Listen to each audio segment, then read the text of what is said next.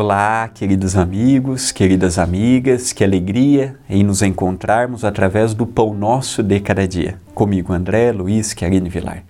É uma alegria muito grande diariamente estarmos juntos, com um simples, com comentários simples, mas só de estarmos juntos eu já vejo como uma oportunidade de, por cinco minutinhos apenas, vermos, refletirmos, analisarmos coisas diferentes do nosso dia a dia.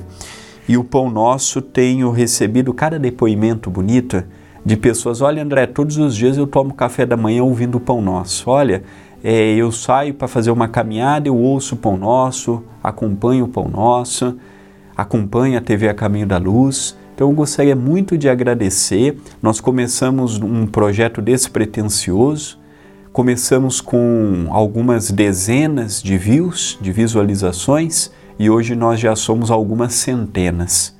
Então, fruto também do esforço de cada um compartilhando, divulgando, convidando outros amigos a estarem conosco, é uma alegria muito grande. Então, um beijo no seu coração e gratidão pela oportunidade de abrir a sua casa para que eu esteja junto com você e com a sua família. No dia de hoje, vamos ver uma frase de minha autoria do livro Passos de Luz, volume 3, mensagem inserida no capítulo 35, Ensinar. A paciência e a tolerância são imprescindíveis na arte de ensinar. Passar conhecimento não é simplesmente ditar fórmulas já existentes, é auxiliar na compreensão real daquele assunto. Então vamos começar aqui desmembrando esta frase ele fala que para podermos auxiliar alguém é fundamental ter paciência e tolerância. Paciência, ciência da paz. Tolerância, ver a ignorância do próximo, ignorância no sentido de desconhecimento, não ignorância como no vulgo popular se associa a burrice, não. A palavra ignorância é ignorar algo, desconhecer algo. Vamos deixar bem claro essa diferenciação. Então, esses dois pré-requisitos nos ajudarão. Ah, André, mas eu tenho que ter paciência com a limitação do próximo? Tem. Não é porque você aprendeu rápido que o outro também vai aprender. Não é porque você captou no ar aquela fórmula, aquele conceito, que o outro também vai captar. E se você está na condição de um professor, o mínimo que você tem que ter é paciência para explicar para o próximo.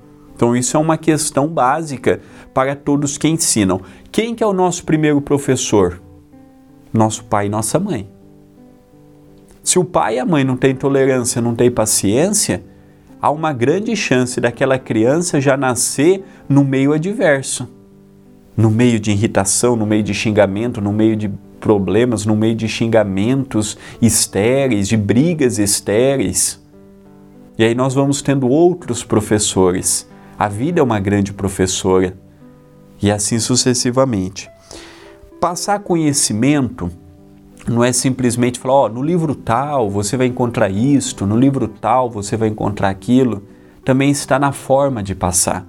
Eu conto nos dedos os professores que verdadeiramente me ensinaram algo.